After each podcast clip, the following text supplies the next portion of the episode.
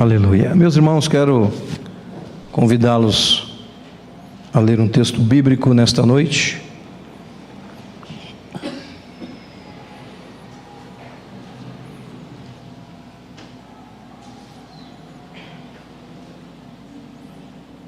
Nós estamos ainda debruçados sobre um tema principal, falando de estratégias que o Senhor Deus confere a nós para lidarmos com situações. E hoje nós falaremos como nós devemos lidar com os nossos inimigos. Os irmãos, obviamente que em um estudo bíblico, em uma meditação, nós nunca esgotaremos um assunto. Dificilmente, primeiro, às vezes por falta até de conhecimento, nós esgotarmos um assunto bíblico.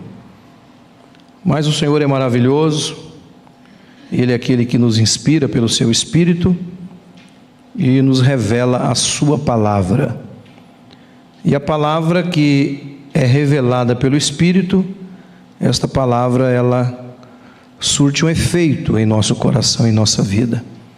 Portanto, nesta noite, nós falaremos um pouco sobre, obviamente, não esgotando o assunto como disse, mas de uma estratégia para nós sabermos lidar com os nossos inimigos. Pegue a sua Bíblia e vamos ler no segundo livro de Crônicas, no capítulo de número 20. É um texto bastante conhecido de toda a igreja, mas é um texto que nós iremos meditar nesta noite para a glória de Deus. Amém, meus irmãos? Glória a Deus. Pega a sua Bíblia e vamos ler a palavra de Deus. Você que trouxe a sua Bíblia, vamos ler juntos, né? Nos diz assim a poderosa palavra do Senhor. Segundo o livro de Crônicas, capítulo de número 20. E sucedeu que, depois disso, os filhos de Moabe, os filhos de Amon, e com eles alguns outros amonitas, vieram a peleja contra Josafá. Então vieram alguns que deram aviso a Josafá, dizendo: Vem contra ti uma grande multidão da além do mar e da Síria, e eis que já estão em Razazon Tamar, que é em Gedi. Então Josafá temeu e pôs-se a buscar o Senhor, e apregoou jejum em todo Judá. E Judá se juntou para pedir socorro ao Senhor. Também de todas as cidades de Judá vieram para, bus vieram para buscar o Senhor.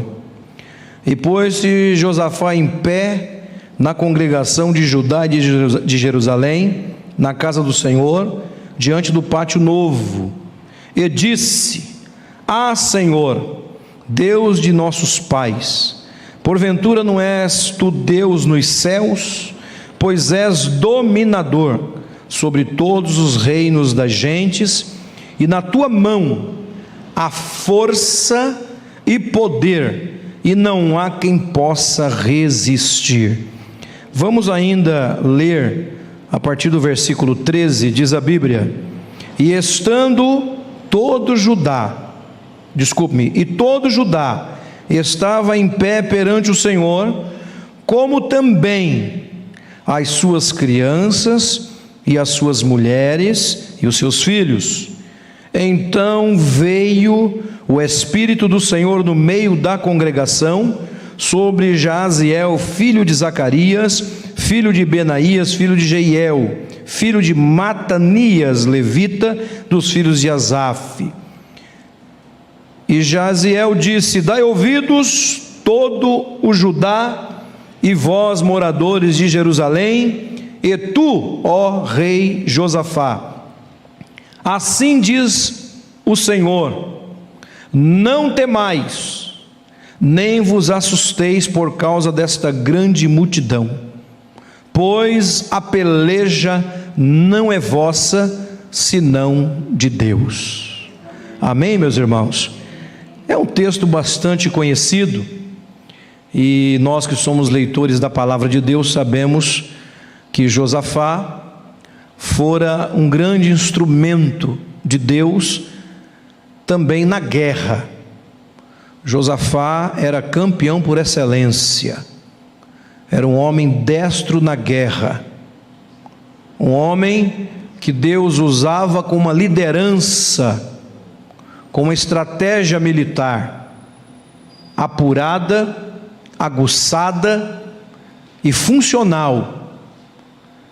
Porém, muitas batalhas que nós vemos na Bíblia travadas, não somente por Josafá ou por tantos outros, o que prevaleceu para a vitória não foi a espada, não foi a lança, não foi quem tinha o maior exército, não foi quem tinha mais armas, não. Nós vamos ver que o que prevaleceu para a vitória fora um posicionamento espiritual, uma forma de se portar na hora que o inimigo vem. A Bíblia diz que quando o espírito do governador se levanta, a Bíblia diz: não saia do seu lugar. Sabe o que significa isto? Que nós não procuramos a, a briga, mas quando ela vem, irmãos, nós temos que ficar na presença de Deus e nós seremos vitoriosos. Por isso que a Bíblia diz: sujeitai-vos, pois, a Deus, resisti ao diabo e ele fugirá de vós. Nós não precisamos procurar briga, não, porque nós já estamos em guerra. Só que temos que saber, porque a Bíblia diz que a nossa luta, ela não é contra a carne nem contra o sangue, não é entre irmãos, não é entre pessoas, não é? É algo espiritual, espíritos malignos, as potestades, não é? E nós precisamos saber quem é o nosso inimigo e saber qual é a estratégia que nós iremos usar para que este inimigo caia por terra. E as nossas armas, irmãos, elas não podem ser carnais. Amém? Porque sempre alguém vai ter mais munição que o outro. Não é verdade, irmão Rubens?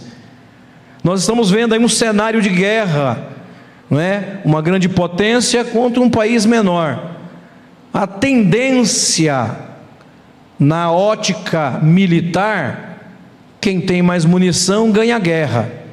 Mas aqui, no texto que nós lemos, quem vence é quem tem uma estratégia dada por Deus. Amém, meus irmãos? E é disso que nós temos que, que pensar, temos que maturar no nosso coração, porque nós estamos vivendo dias difíceis e nós que somos seres humanos, nós temos o costume de atribuir ao trem o nosso fracasso, a dificuldade que enfrentamos. Dificilmente nós fazemos uma introspecção e culpamos a nós mesmos por aquilo que estamos passando.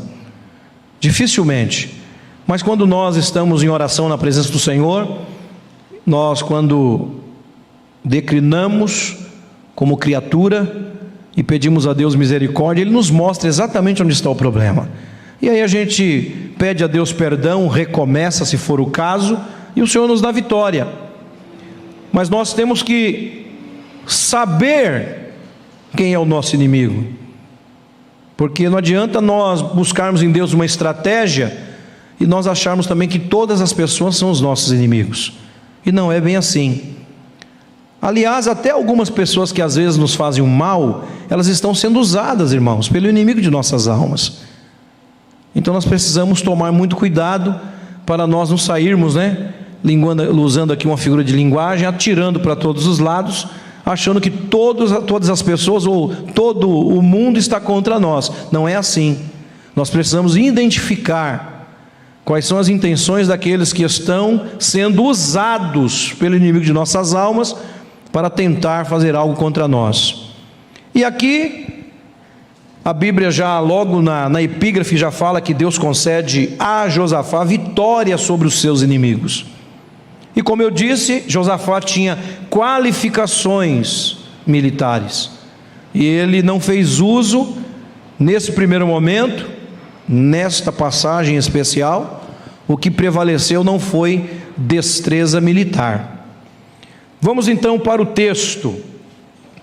A Bíblia diz assim: que os filhos de Moabe e os de Amon, e com eles alguns outros amonitas, vieram a peleja contra Josafá. Aqui o texto já está identificando que de fato alguém estava vindo contra Josafá. Quem sabe você veio esta noite preocupado porque algo está vindo contra você. E uma coisa, irmãos, difícil é quando nós estamos sem força para a guerra, quando nós não estamos aguentando mais. Aí nós precisamos nos render ao Senhor, pedir a Ele misericórdia e dizer: Senhor, peleja por mim, entra nesta causa por mim. E quando nós fazemos isto, Ele entra, irmãos, e a vitória é certa, porque o nosso Deus, Ele nunca perdeu uma batalha. Glória a Deus, nunca perdeu uma batalha. Eu gosto de ilustrar a figura do mar. Você pode ser o melhor nadador, mas contra a corrente do mar, ninguém aguenta nadar muito tempo. Alguns podem aguentar uma hora, duas horas, três horas, quatro horas, mas em algum momento a força ela vai parar, ela vai acabar e a pessoa vai ser vencido e vai se afogar. E geralmente quem morre afogado é quem sabe nadar, não é? Porque quem tem medo de água não quer brincar com água, não é assim? E às vezes nós achamos que porque nós somos crentes em Cristo, que nós estamos prontos para enfrentar qualquer coisa. Mas se nós estivermos sós, irmãos, nós não iremos vencer. Amém? Precisamos estar com o Senhor. E usando ainda a figura do mar, já agora numa outra visão interpretativa, todos que sobreviveram, eles tiveram que parar de nadar contra a corrente e usar a corrente para vencer, para sair daquela situação. E como que eles fazem? A pessoa então começa a se direcionar em direção onde está vindo a corrente das ondas, para o lugar que ela está empurrando, para a terra, ou para uma ilha, ou para uma praia, e aquela pessoa vai boiando e ela vai ser levada, sendo levada até chegar em terra firme. É assim que ela consegue vencer. Então tem, existem estratégias para, para as coisas. Não é como nós pensamos. A Bíblia fala que não é por força e nem por violência, é pelo Espírito. Às vezes nós queremos já triunfar rapidamente ou vencer aquela adversidade ou aquela investida do inimigo, e a gente quer usar força. E eu gosto também de usar a figura de uma porta com um umbral, com um batente muito grande, uma porta talvez uma, de uma espessura de uns 10 a 15 centímetros, né? aquelas lâminas bem maciças, e aquela porta gigantesca diante de alguém, e a pessoa olha aquele obstáculo grande e diz: Eu quero logo vencer, eu quero logo transpor, e a pessoa chega diante daquela porta e chuta não é? E espanca, empurra e usando a força e não vai, irmão, porque não pode romper uma porta daquela, é uma porta muito forte.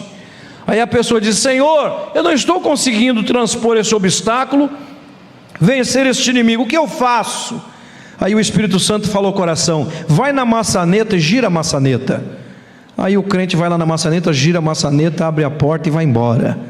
Ou seja, usou força se desgastou, mas deveria simplesmente receber uma orientação de Deus e abrir aquela porta e ir embora.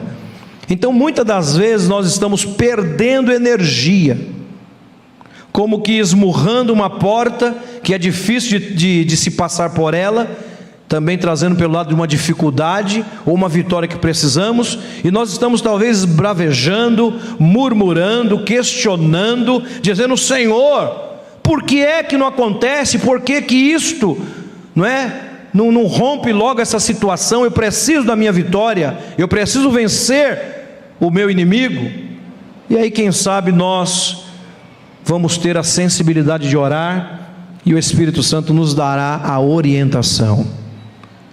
Estou falando isso porque Josafá poderia ter, a hora que recebeu essa palavra, dizendo que vinha uma multidão sobre ele, e no versículo 2 está dizendo ainda que alguém veio, deu um aviso, dizendo para ele mais uma vez: Vem contra ti uma grande multidão, não é uma pequena multidão, é uma grande multidão, vem lá do mar, da Síria, e eles já estão chegando aí. E a Bíblia diz no versículo número 3 que o nosso irmão Josafá, que era destro na guerra, ele não mandou ninguém pegar em arma. Ele não disse: pegue todas as suas lanças, as suas armas, vamos afiar as nossas espadas. Não, nada disso. Manda aparelhar os animais? Não, ele não fez isso, porque eram muitos inimigos. A multidão era grande, irmãos. Olha para cá. Tem hora que para vencer nós precisamos depender de Deus e usar as estratégias que o Senhor nos ensina pela Sua palavra, para que você não perca energia, para que você não perca tempo guerreando em uma situação que você não vai conseguir vencer. Mas a hora que o, que o Senhor chega, irmão, acabou, porque nada pode ficar diante do nosso Deus ele de uma forma irônica fala na sua palavra, não é? E quem é que possa fazer escapar das minhas mãos? Operando eu, quem impedirá? Quem é que pode dizer para Deus: não, eu não aceito, eu não quero?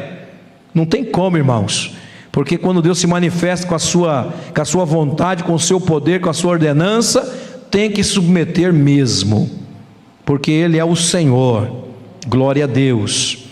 Então vem uma grande multidão, e obviamente que Josafá ele já teve aqui o discernimento, não obstante eu ter um exército, Deus ter me dado muitas vitórias militares, essa vitória, vou, esta batalha eu vou ter que vencer diferente. A estratégia para vencer este inimigo não será com armas, terrenas.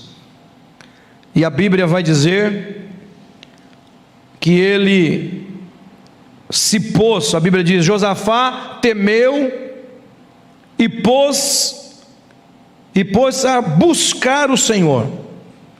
Aqui eu quero abrir um parênteses e dizer que como é interessante que em toda batalha o primeiro a buscar a Deus tem que ser o líder tem que ser quem está à frente do grupo, daquele, daquele, daquelas pessoas, da igreja. Os irmãos sabem que muitas das vezes nós precisamos de uma estratégia, mas Deus quer ouvir a voz de todos. Então Josafá já nos dá aqui uma lição de que ele já se pôs a buscar a Deus, a buscar o Senhor. E aí tem um ponto e vírgula no texto. E a Bíblia diz que, obviamente, a gente vai entender que, como ele viu aquela situação, aquele cenário, e ele começa a buscar a Deus, Deus deu a ele a estratégia. E qual é a estratégia? Ainda no versículo de número 3, a Bíblia diz: E apregoou um jejum em todo o Judá. Em todo o Judá, ele apregoou um jejum. E no versículo 4 diz a Bíblia: E Judá se juntou. E tem uma expressão que diz: E Judá se ajuntou. Sabe o que eu vejo aqui? Unidade, união. Existem lugares por aí que as pessoas querem vencer as batalhas e, por consequência, vencer a guerra, cada um do seu jeito cada um com a sua estratégia. Mas Deus está falando conosco nesta noite.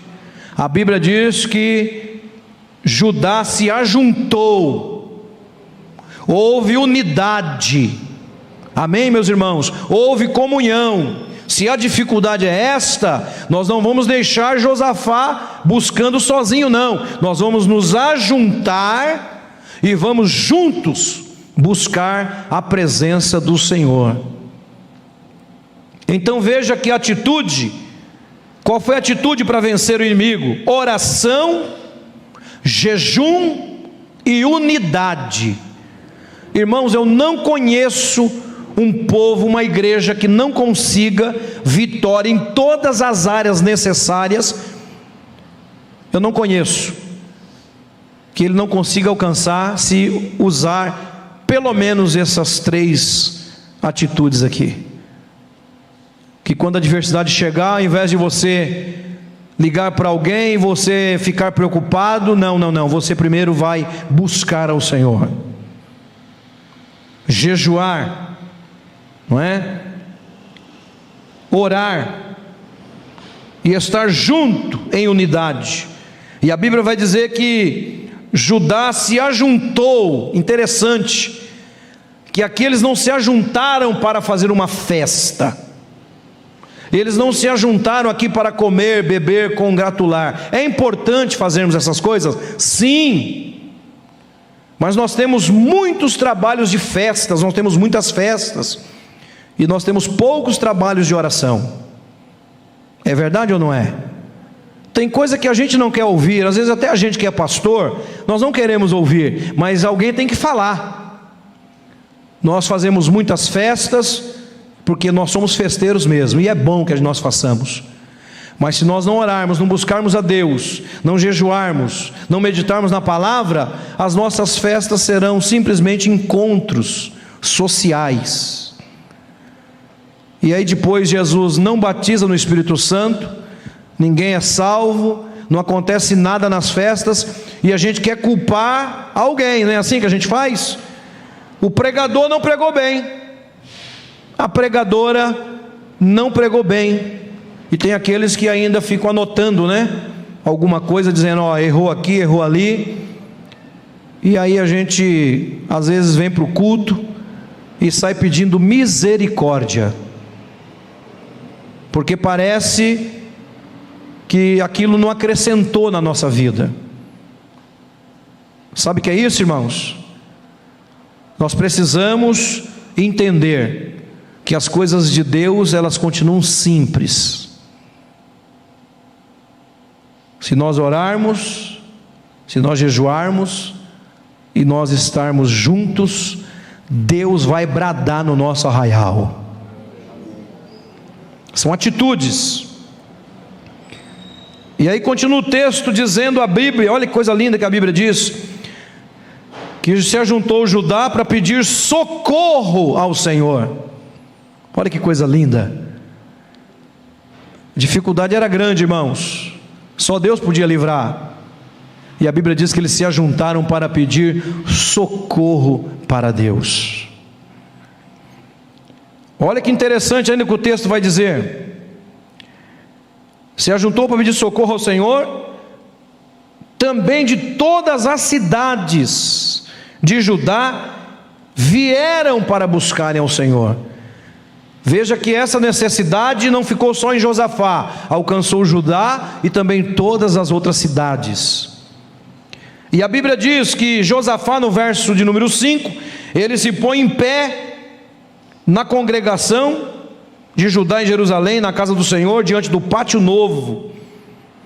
E aí ele fala da seguinte forma: Ah, Senhor, Deus dos nossos pais, porventura não és tu Deus nos céus, pois és dominador sobre todos os reinos das gentes, e na tua mão há força e poder, e não há quem possa resistir.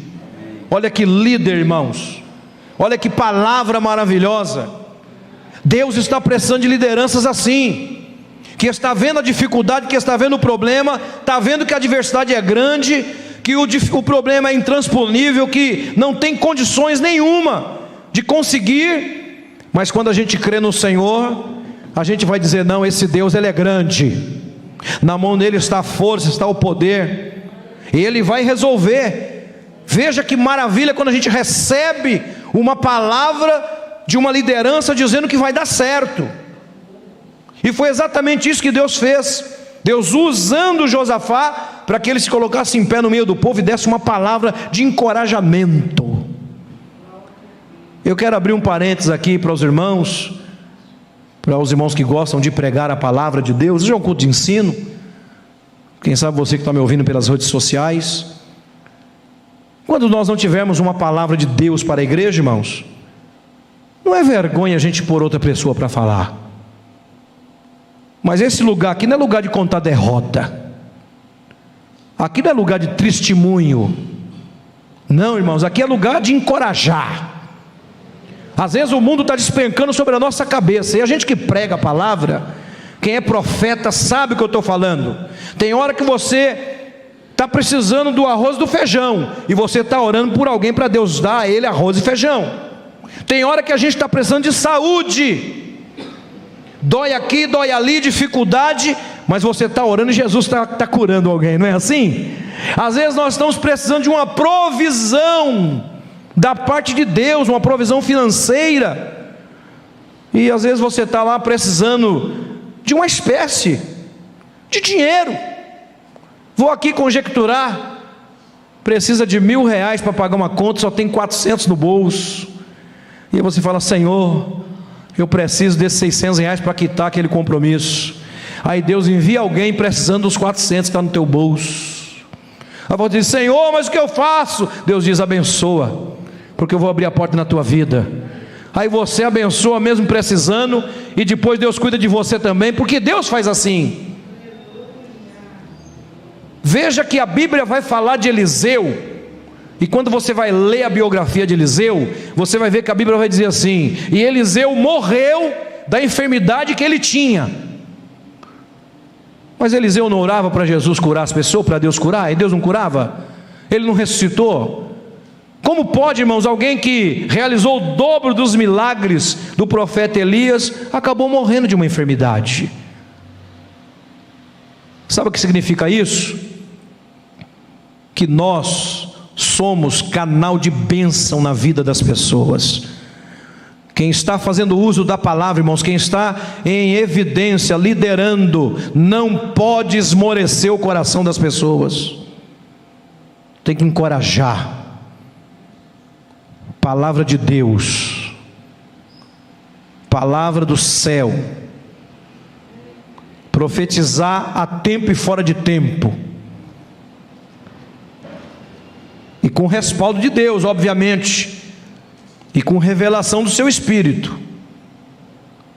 Também não é para sair por aí dando profetada em ninguém, não é? Porque falar é muito fácil, mas se Deus não mandou falar, Deus não se responsabiliza. E tem muita gente dizendo aí, assim diz o Senhor, e é como no tempo antigo a Bíblia diz, e o Senhor não falou na boca dele. E a Bíblia diz: ai daquele que disser, assim diz o Senhor, e o Senhor não falou na boca dele. Sabe o que é o ai? É a ruína, é o fim. Então, queridos irmãos, temos que pregar, temos que falar a palavra, encorajar, mas na inspiração do Espírito Santo. Também não é para nós sermos coach, não é? Tenho nada contra os coach, não, né? Mas os crentes agora estão tá só num negócio de palestra motivacional não ora, não jejua, não congrega, não busca Deus e alguém diz: Deus vai te abençoar. Não vai. O crente não contribui, não é abençoador, não é doador, não é altruísta. E alguém diz para ele: Deus vai te abrir as portas. Não vai. Irmãos, alguém precisa falar a verdade. A Bíblia é simples.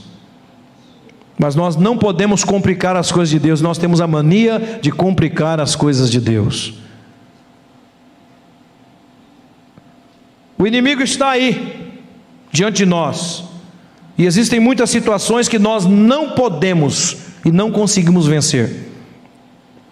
A nossa desenvoltura, o nosso intelecto, não é? a nossa destreza acadêmica, você pode ser poligrota, falar cinco, seis idiomas, isso é muito bom. Mas se alguém se manifestar endemoniado, você pode falar em inglês, espanhol, alemão, e, mas se não tiver o nome de Jesus e a vida no altar, o demônio não vai embora.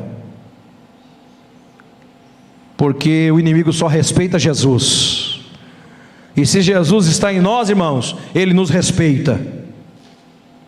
Então é tempo de nós vencermos, mas vencermos com Jesus e em nome de Jesus, e para a glória de Jesus. Voltando ao texto, lá no versículo de número 13, após ele ter encorajado o coração das pessoas, e ele faz ali uma explanação muito linda, muito edificante, até o versículo de número 12. E a Bíblia vai dizer no 13 que todo Judá estava em pé perante o Senhor. Olha que interessante aqui, como também as crianças e as suas mulheres e os seus filhos. Eu acho interessante essa, essa expressão bíblica, porque vai aqui nos mostrar que na hora da dificuldade, todo mundo tem que orar. É a família toda quem tem que entrar na presença de Deus. Todos nós temos que ir, irmão Almiro estava agora há pouco lendo um texto aqui, né, lá em Ezequiel, falando sobre a procura de alguém que esteja na brecha, não é isso? Estava comentando esse texto aqui. Não adianta, irmãos, eu subir lá no muro na hora da festa. Eu tenho que estar vigiando. Porque o inimigo, irmãos, ele está buscando a quem possa tragar. E nós não podemos perecer por falta de, de vigilância, por falta de estratégia. Deus está falando para nós, está falando conosco nesta noite. Você quer vencer o inimigo? Jejue, busque a Deus em oração, tenha atitude de unidade, porque Deus vai nos abençoar sobremaneira. E aqui no versículo 13, falando, além de Judá, de todas as cidades, dos líderes estarem ali num propósito. Vai falar aqui também das crianças, das mulheres e dos filhos. Que interessante isso. Eu me lembro aqui da passagem de Nínive, né? Quando Deus usa o profeta Jonas para ir profetizar o juízo sobre aquela cidade. Você vai ver lá no texto que até os animais foram presos para não comer durante aquele propósito porque eles não queriam passar pelo juiz de Deus. Então, todo mundo pagou o preço junto. Os nobres, o povo, as crianças, as mulheres e até os animais. Naquela ocasião ficaram amarrados porque todo mundo teve que estar diante de Deus para Deus dar vitória. Porque senão o juízo naquele momento viria. Por que, que eu estou observando esse versículo? Que às vezes Principalmente nós que somos pais, ou às vezes nós que, que somos, somos avós, etc., nós queremos poupar os nossos filhos, as crianças, e às vezes os esposos querem poupar as esposas, ou às vezes a esposa quer poupar os filhos e o esposo, sendo que nós, irmãos, estamos lutando contra o inimigo que não tem dó de ninguém. Ele busca fazer algo com qualquer um de nós ou da nossa família para alcançar o objetivo de nos distanciar da presença do Senhor. Então, na hora da batalha, todo mundo junto, orando, buscando a Deus. É aquele momento que tem que deixar um pouco ali o filho o videogame, a criança um pouco o celular, não é, irmãos? E a gente se reunir, buscar Deus e orar. Hoje, ontem eu falava com um amigo lá de Santa Bárbara do Oeste, irmão Alonso, um grande amigo, e ele dizia para mim, ele me chama de uma forma carinhosa, ele disse: "Negão, você quer vencer? Não se esqueça, junte a sua família aos pés do Senhor. Busque a Deus juntos." E esses dias, irmãos, foram dias de grande sofrimento para mim e para minha família. Não passou, confesso aos irmãos, pela minha cabeça, em hipótese alguma, a possibilidade de eu perder o meu filho Isaac. Mas o meu filho correu risco de vida, irmãos, risco eminente de vida. E eu fiquei muito preocupado. E eu pegava o óleo e ungia meu filho, e orava com ele, encostava a cabecinha nele. Irmãos, e aquele menino estava tão quente que parece que aquele calor dele passava para mim, de tanta febre que ele estava. E eu ali orando, minha esposa orando, e ele gemia, gemia, gemia. E eu disse: Meu Deus, o Senhor está no controle desse negócio. Estou crendo no Senhor. Não foi fácil, irmãos. Foram sete dias angustiantes, de muito sofrimento. Mas eu estava confiante que Deus estava conosco ali naquele lugar. No sábado, na nossa Santa Ceia, dificilmente, irmãos, eu, eu perco uma Santa Ceia. E o meu coração partido de não poder estar na Santa Ceia, mas eu tinha que estar ali como guardião dos meus, do meu filho, da minha família. E a gente sente, irmãos, o quanto o inimigo ele ronda aqueles que nós amamos, porque ele sabe que irá nos ferir. E eu dizia: Senhor, nos cobre com teu precioso sangue, repreenda toda a fúria do inimigo, Senhor. E crendo, irmãos, e confiando, Chegou um dia lá que perderam o acesso da mão do meu menino. E foram lá pelo menos de três a quatro profissionais tentando. E já tinham tentado nove vezes pegar a veia do meu filho e não conseguia. Eu já estava quase falando assim, gente, vamos parar porque não dá mais. E ele não podia ver ninguém entrar de jaleco no quarto, que ele já começava a gritar. Que precisava tomar um antibiótico. E eu disse: Deus, o senhor precisa fazer alguma coisa. E a gente orando. E a minha esposa orando. Minha esposa foi lá para um cantinho, se alegrou. E a gente buscando a Deus. Daqui a pouco veio a enfermeira-chefe, veio não sei quem, tentou, também não conseguiu. E a gente continuou orando. Aí teve uma enfermeira que disse para mim assim: Pai, eu acho que ele não está dando certo porque vocês estão aqui. Eu disse: Não, nós estamos interferindo, estamos nervosos. Você pode trabalhar tranquilo, eu segurando ele ali, mas não dava certo. Mas a gente orando. Daqui a pouco enviaram lá um rapaz de nome Sérgio. E ele entrou, irmãos, quando aquele rapaz entrou no quarto, o Senhor falou no meu coração: Eu estou enviando este moço para te ajudar. E ele entrou, disse: Quem é a criança que ninguém consegue pegar o acesso? Aí eu disse: Está aqui. Ele disse: Qual é o nome dele? Eu disse: É Isaac. Ele disse: Com esse nome, Deus já deu vitória. Aí quando ele disse isso, eu já comecei a me alegrar. Eu disse: A paz do Senhor, meu irmão. Ele disse: A paz do Senhor Jesus, meu irmão. Vamos trabalhar aqui, Deus vai dar vitória. E aquele moço usou uma estratégia, porque tudo tem que ter estratégia. Ele pegou umas luvinhas lá, daquelas luvas que vocês usam lá, viu, meus? E ele disse: Vai lá, põe água dentro dessa luva e põe umas duas luvas lá dentro do micro-ondas e deixa esquentar e me traz aqui. E ele está lá, oi Isaac, tudo bem? E o meu filho começou a olhar para aquele moço, mas começou a sorrir para ele. Porque Deus, quando faz, Deus faz. Aquele menino que estava desesperado, gritando, chorando, Isaac olhava para ele e dava risada. e aquele sorriso. E eu olhando aquilo, disse: Deus é Deus. E a moça veio, ele, ele pôs aquela compressa na veiazinha, virou a mãozinha dele, tchum, na primeira. Ele disse assim: Só avisa ele, pai, que eu vou picar. Aí eu dei uma acordadinha nele e falei: Isaac, você vai sentir uma picadinha, filho. Aí o rapaz introduziu, ele fez, Ai! e já, já pegou a veia na primeira, já trabalhou ali e tal. E o Isaac rindo, irmãos, rindo. Eu disse: Deus é Deus. O inimigo trabalha, irmãos, mas Deus, ele é tremendo porque a Bíblia diz que o meu Deus, o teu, diz que ele não dorme nem tosqueneja, o guarda de Israel. Ele fica atento ali, nos guardando, nos livrando. Então não adianta a gente querer inventar moda. O caminho, irmãos, é a oração. O caminho é o jejum. É nós estarmos juntos.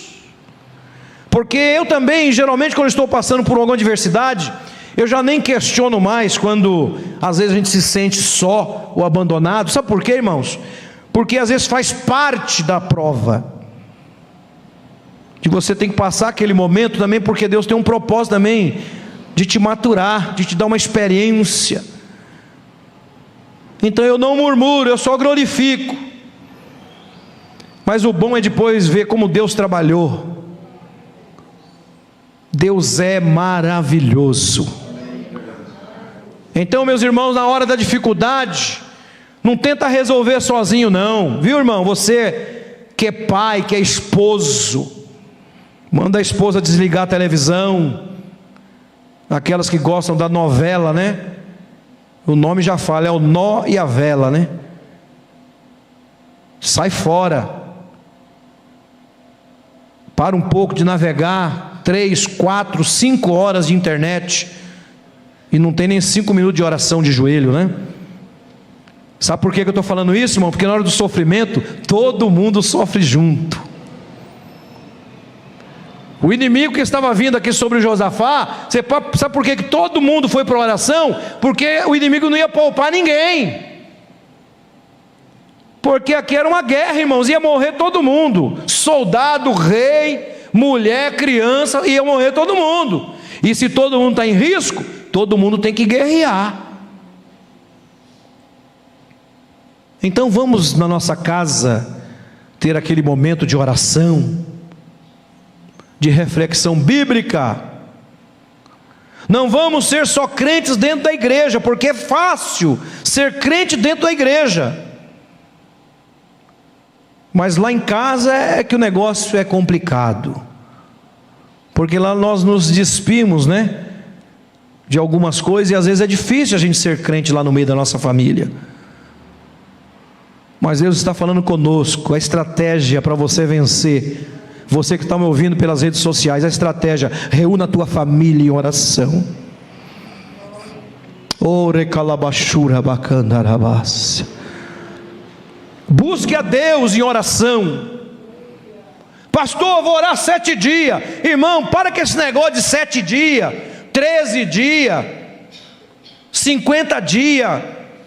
Tem uns pregadores, ensinadores por aí que estão deixando, estão passando um, um, uma conotação de preguiça para a igreja. Tem até aquele negócio lá de 11, de 12 dias de clamor para 12, 12, 12 meses de vitória. Ora, um dia, um, um dia só, irmão, para orar, para vencer o ano inteiro, é fácil demais isso. 12 dias de clamor para o ano inteiro de bênção. Olha, que coisa boa, irmão Rubens. O camarada vem só 12 dias para a igreja, adora a Deus. Aí alguém diz: Olha para o seu irmão, sorri para ele, diga para ele, irmão, vamos parar com esse negócio. Agora tá, não tem pregador dizendo lá, é 365 dias, buscando a Deus em oração, congregando, gemendo porque ele vai ter medo de perder alguém, não é? Mas posso falar uma coisa para os irmãos? Deus não me chamou para mentir em cima do púlpito.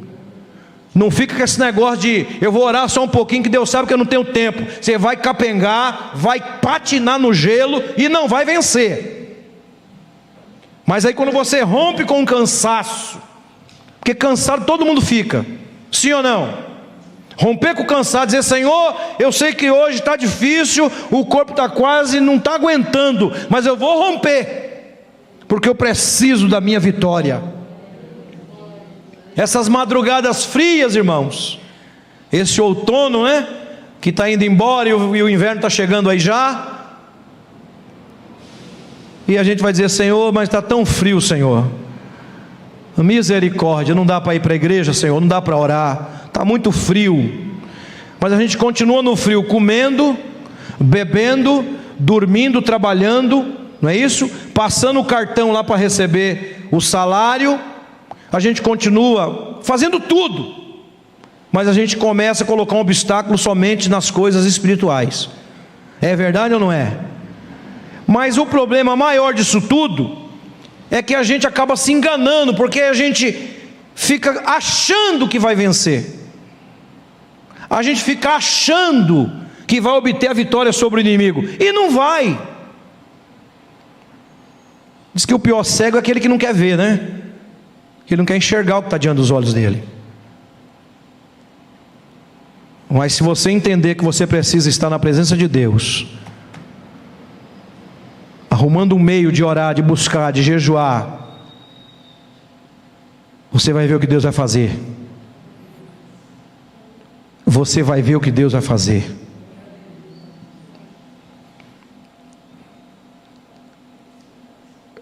A Bíblia diz, irmãos,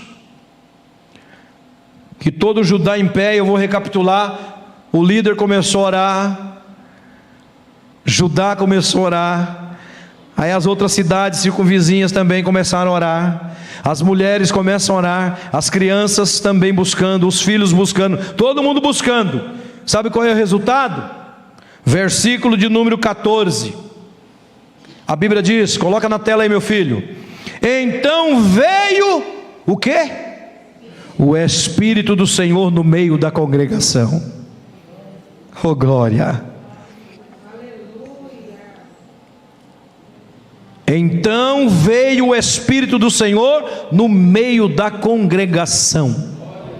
Tem pessoas, irmãos, querendo atrair, olhe para cá, a presença de Deus, querendo que Deus venha com providência e com vitória, mas com outros artifícios.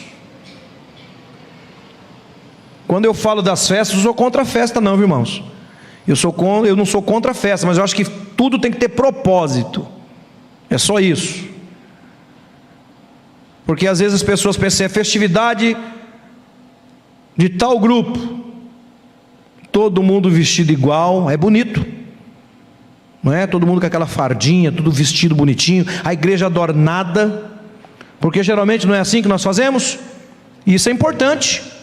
A gente adorna toda a igreja, faz tudo bonitinho, e aí alguém diz: quem é que vai ser o pregador? Ou a pregadora? Aí alguém diz: Ó, oh, tem que ser alguém de renome, pastor. Tem que ser alguém usado mesmo, porque é para abalar a igreja. E eu fico só olhando essas coisas. Porque tem gente, tem lugar que está esperando no homem. Só que aí ninguém ora, não jejua, não busca Deus. Aí é um, dois, três, quatro, cinco dias de festa e não acontece absolutamente nada porque o povo não orou, não buscou a Deus, não jejuou, não estava junto. É o ano inteiro senta separado, é culto de ensino, irmão. E às vezes diz assim: eu só tolero aquela irmã, eu só tolero ela, mas ela não desce. Só que no dia da festividade, está lá sentadinha do lado, vestidinha igual. Está todo mundo olhando e dizendo: que bonito. A foto do Facebook, irmão, fica linda. Mas Jesus não recebe nada lá em cima, não passa do teto louvor, porque o coração está distante de Deus. Agora, se tiver em unidade, pode estar tá de chinelo de dedo, pode não ter dado tempo nem de ir lá no cabeleireiro fazer aquela escova maravilhosa.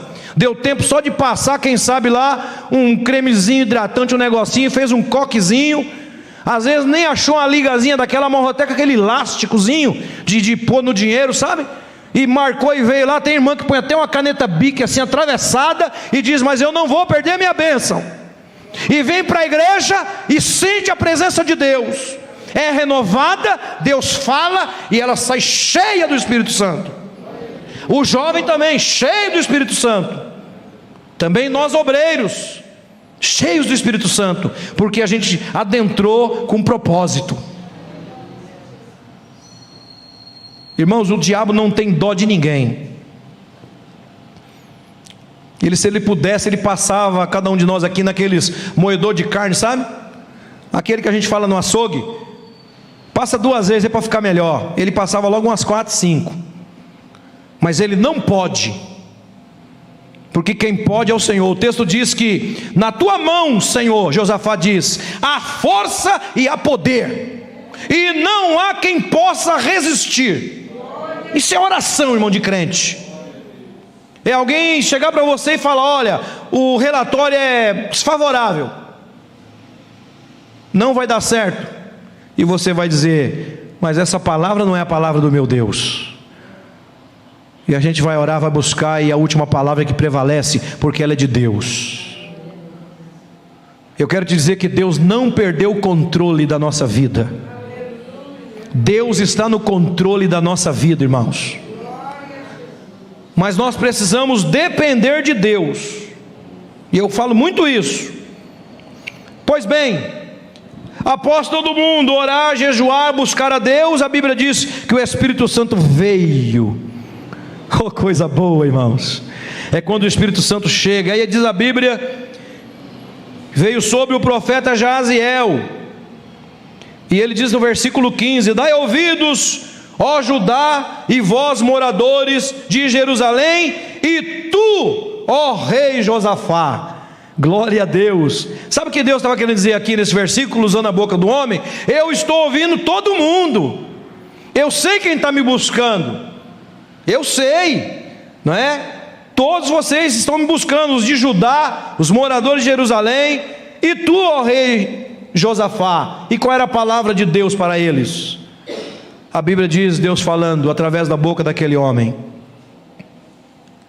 Assim o Senhor vos diz: Não temais, aleluia, nem vos assusteis por causa desta grande multidão quem foi que falou para Deus que era uma grande multidão? Deus sabe quem é o teu inimigo, olha para cá. Deus sabe quem está arquitetando contra ti. Deus sabe quem está articulando sobre as suas costas. Deus sabe de tudo. Não vai tirar satisfação com ninguém, não. Não vai, não, não, pastor, eu vou. Não. Não, irmãos. Não. Deixa Deus pelejar não perca a bênção, não cause inimizade, porque Deus está falando com você, não tem mais, nem vos assusteis, glória a Deus. E a palavra de Deus era a seguinte: pois a peleja não é vossa, senão de Deus. Amanhã descereis contra eles, eis que sobe pela ladeira de Cis. Olha que Deus sabia até por onde eles estavam subindo, viu? Deus sabe até por onde os nossos inimigos andam, irmão. Fique em paz. E os achareis no vale. Ó, Deus está falando aqui. Vocês vão andar pela ladeira de Cis e vai achar eles lá no fim do vale. Está vendo como Deus sabe de tudo? Fique em paz. Tranquilize o seu coração. Fica tranquila, fique tranquilo. Deus está pelejando por você. E aí Deus continua dizendo: no versículo 17, ele dizendo: Nessa peleja não tereis de pelejar, parai, está em pé e vede a salvação do Senhor para convosco, ó Judá e Jerusalém. De novo, Deus falando: Não temais, nem vos assusteis. Amanhã saí-lhes ao encontro, porque o Senhor será convosco. Olha para cá, irmão. Como é que você vai para uma peleja e você não vai precisar pelejar? Não parece coisa de doido?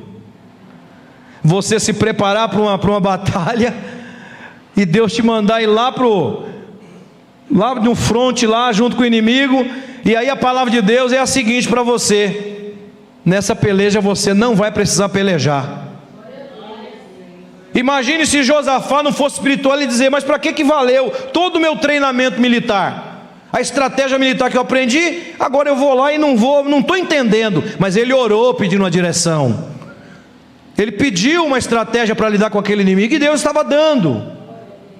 E os irmãos conhecem a história, a Bíblia diz, no verso 18: Josafá se prostrou com o rosto em terra, e todo Judá e os moradores de Jerusalém, e se lançaram perante o Senhor. Estou lendo o versículo 18: adorando o Senhor quando Deus falou, irmãos, eles começaram a adorar o Senhor. Veja como a adoração é importante. Versículo 19, olha que interessante. E levantaram-se os levitas, dos filhos dos coatitas, dos filhos dos coraitas, para louvar ao Senhor, o Deus de Israel, com voz muito alta. Pastor, não estou entendendo, irmão. Estava todo mundo preocupado porque viu o inimigo, mas agora virou um culto. aleluia, todo mundo louvando a Deus, glorificando a Deus, os levitas, porque Deus falou, porque Deus disse: vocês podem deixar comigo, a peleja é minha, a peleja não é de vocês. Nesta peleja vocês não vão precisar pelejar, quem vai pelejar sou eu. Aí o povo diz: sabe o que nós vamos fazer? O culto de ação de graça já. Vamos começar a fazer o culto, e aconteceu um culto. Irmão, quem não crê como nós cremos, vai falar assim: esse povo é doido. O inimigo está vindo para matar eles, estão fazendo culto. Eu vou no velório de crente, eles estão cantando. Como é que vai entender crente? Mas nós entendemos tudo, porque nós sabemos que tudo é para a glória do nosso Deus. Interessante, estou concluindo. Que aí tinha estratégia, a Bíblia diz: e pela manhã cedo se levantaram e saíram ao deserto. Veja como as coisas de Deus não são atropeladas, não é com desespero, né? eles não foram afoitos. Deus falou: olha, vocês vão fazer o culto, fizeram o culto, cultuaram, glorificaram, e Deus disse: amanhã cedo vocês vão sair ao encontro deles. Veja como Deus trabalha tudo certo, irmãos. Que quando Deus está no controle, até a preocupação com o inimigo já não tinha mais, porque quem está fazendo festa, quem está louvando, cantando, adorando, não está nem olhando mais se o inimigo está chegando. Veja que o medo saiu do coração daquele povo. A confiança reinou no coração deles. De forma que agora ninguém estava preocupado com o inimigo, estava só preocupado em adorar a Deus, glorificar o seu nome, porque eles entenderam: o negócio é, é a gente buscar Deus, jejuar, orar e cultuar Deus e adorar a Deus, que Deus vai trabalhar. E foi isso que Deus fez. A Bíblia diz que quando eles saíram para o deserto de Tecoa e saindo, Josué se pôs em pé. Ei, Josué, viu? Que líder. E ele diz: Ouve-me, ajudai, vós, moradores de Jerusalém, crede no Senhor. Mais uma palavra encorajadora. Vamos crer, vamos ter fé. Crede no Senhor vosso Deus e estareis seguros. Você pode glorificar Deus por isto? Porque às vezes a gente fica preocupado em pedir socorro para alguém, né? Pelo amor de Deus, irmão, irmão, a Bíblia diz que Deus é o nosso socorro, bem presente na hora da angústia. Amém? Tem hora que não dá para você ligar para aquele melhor amigo, para aquela irmã conselheira, para aquele pastor que ora pelo telefone, né? E diz: Deus manda dizer. Aí você liga só tu, tu, tu, tu, tu. Esse telefone está desligado. Não é assim? Caixa postal. Aí você fala: Meu Deus, estou sozinho. Não, irmãos. É Deus que está usando uma estratégia para você crer no Senhor e buscar o Senhor para você vencer. Crede no Senhor vosso Deus e estareis seguros.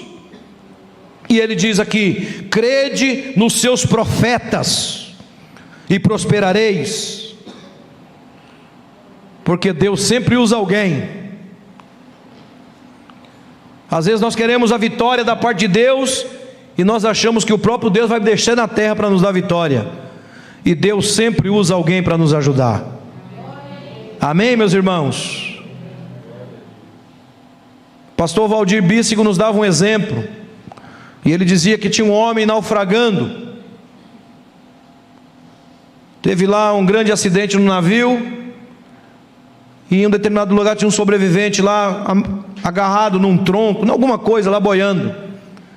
E daqui a pouco vem um sacerdote com um barco e diz a ele: Ô oh, amigo, que bom que você sobreviveu, suba do meu barco, eu vou te ajudar. E aquele crente disse: Não, o senhor não é sacerdote da mesma crença minha, eu não vou entrar no seu barco. Ele disse: Pois bem, foi embora. Daqui a pouco o segundo barco aparece. Era um judeu. E disse: Que bom amigo que tu sobreviveste, eu vou te ajudar. Ele disse: Você, judeu, vocês mataram o meu Jesus. Não vou entrar no seu barco, não. E por fim, depois passou lá um barco com alguém que cria lá em, no Espiritismo e outras crenças. E a pessoa diz: Que bom amigo que sobreviveste, suba aqui que eu vou te levar, que foi bom que você sobreviveu. Disse: Não, eu jamais andei com alguém como tu. Meu Deus vai me dar vitória. Deixa eu ficar aqui. Mas chegou lá um dado momento, o mar revoltou-se e veio lá uns ventos e começaram aquelas ondas grandes e aquele crente se soltou daquele objeto que fazia o boiar e ele se afogou, irmãos, e morreu.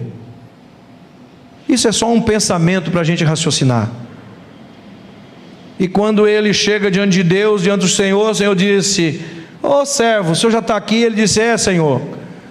O Senhor falou que tinha tanta obra na minha vida e eu estou aqui e pereci. E Deus disse a ele: O Senhor disse, Eu mandei três vezes, três providências para te salvar, e você rejeitou, por isso que você veio. Às vezes, irmãos, nós achamos é que Deus vai descer na terra, só que Deus sempre vai usar alguém. Crede no Senhor e nos seus profetas. É óbvio que nós temos que discernir quem está falando, da onde está vindo, mas nós precisamos acreditar que Deus ainda usa alguém na terra. Sim ou não? Deus usa, irmãos. Senão nós estaríamos aqui perdendo tempo. Mas a estratégia de Deus para vencer os nossos inimigos nem sempre é sacar a espada, nem a lança, mas é orar, jejuar, estar junto, adorar, e o Senhor pelejará por nós. Amém, meus irmãos?